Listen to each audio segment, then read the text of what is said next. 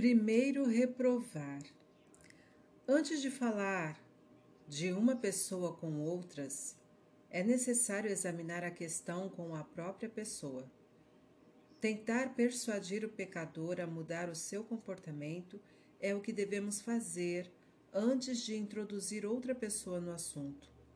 Isso não seria aplicável se falar com o pecador tornasse difícil, se não impossível, atingir o resultado desejado por outros meios.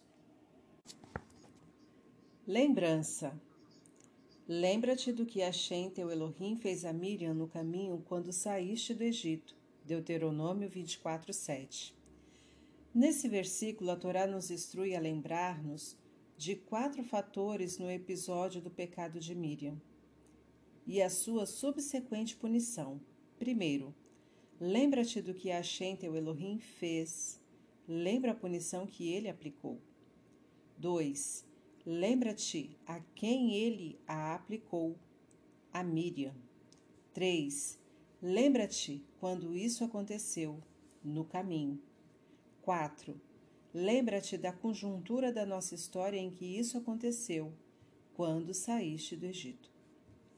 Cada um dos fatores acima é significativo e sua lembrança é altamente benéfica.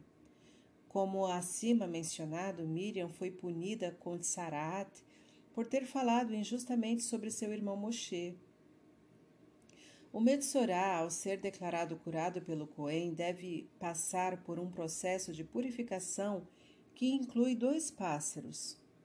Um pássaro é morto, enquanto o outro é libertado. O Midrash explica isso como uma alusão. Assim como um pássaro abatido não pode voltar à vida, tampouco existe um meio natural de o Metsorá livrar-se de sua tsaraat. A sua única esperança é a techuvá, arrependimento. E assim como o pássaro libertado pode voltar ao seu antigo modo de vida, o arrependimento do Metsorá pode resultar numa cura completa podendo voltar à sua vida normal entre os seus irmãos. Como acima mencionado, a tumá, impureza, da tsaraat, é extremamente severa. O Metsorá deve viver na solidão, as suas roupas são alugadas e os seus cabelos são despenteados como de uma pessoa que guarda luto, como qualquer outro tamê, pessoa impura, quem conviver com o mesmo teto, sob o mesmo teto que uma pessoa Metsorá, contrairá Tumá.